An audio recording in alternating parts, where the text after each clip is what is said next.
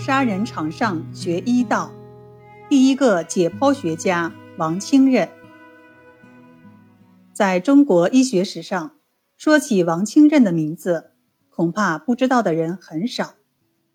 王清任一生著述不多，留于后人的仅有一本《医林改错》，可这薄薄的一本小书，却在历史上引起了轩然大波，学者们或褒或贬。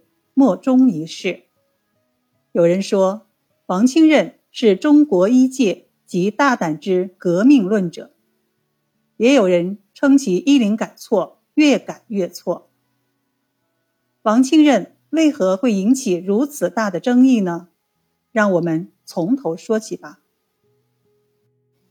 王清任生活于一七六八到一八三一年，又名全任，字君臣。河北玉田人。他自幼习武，曾中武秀才，后来花钱买了个小官儿。由于他性情磊落、耿直不为，在任职期间目睹和经历了官场的腐败，便有了弃官行医的愿望，就改袭岐黄，以医为业了。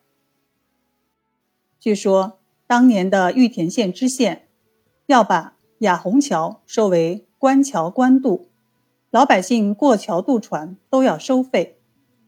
王庆任为了维护当地百姓利益，毅然为民请愿，果断反对收费，结果得罪了县太爷，遭到陷害，迫使王庆任只好远离故乡，在外地行医。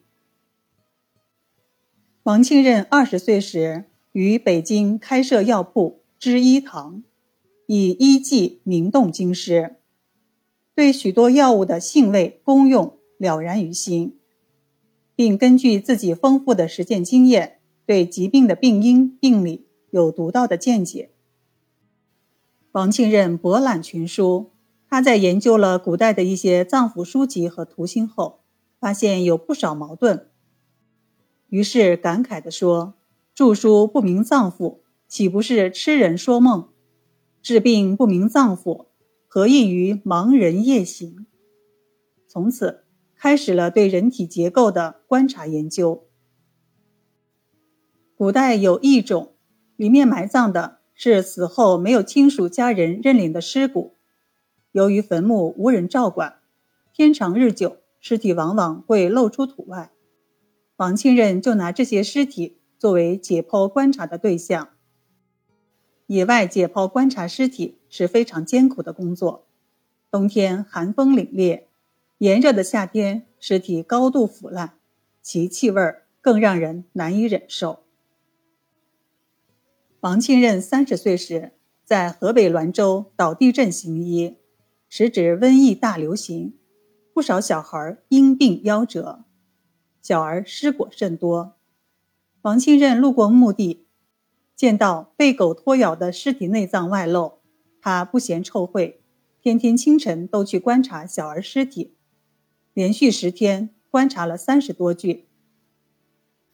此后，他在奉天和北京三次去刑场，偷偷的观察行尸及其内脏，以了解人体脏腑结构。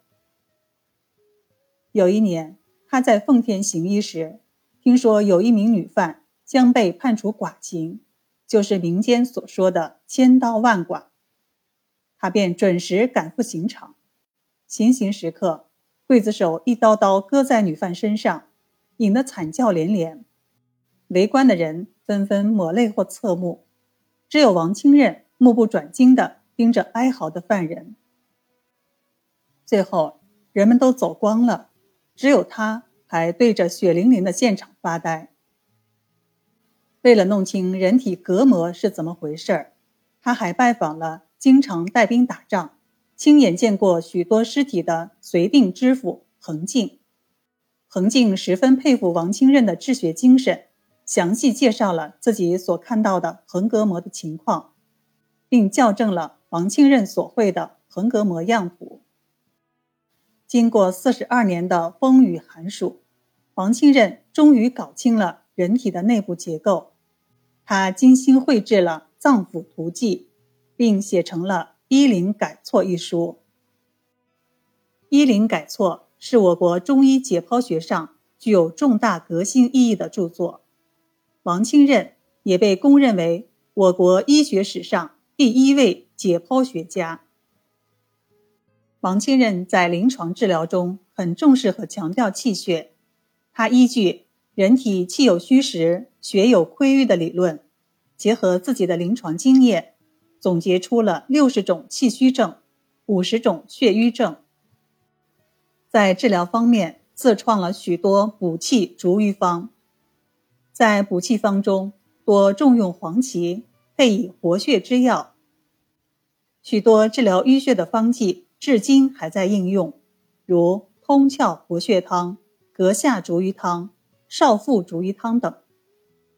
王清任的创新精神。还表现在其他方面，比如他认为人的灵机记性不在心而在脑，人体的耳目鼻舌等的功能都与脑有关。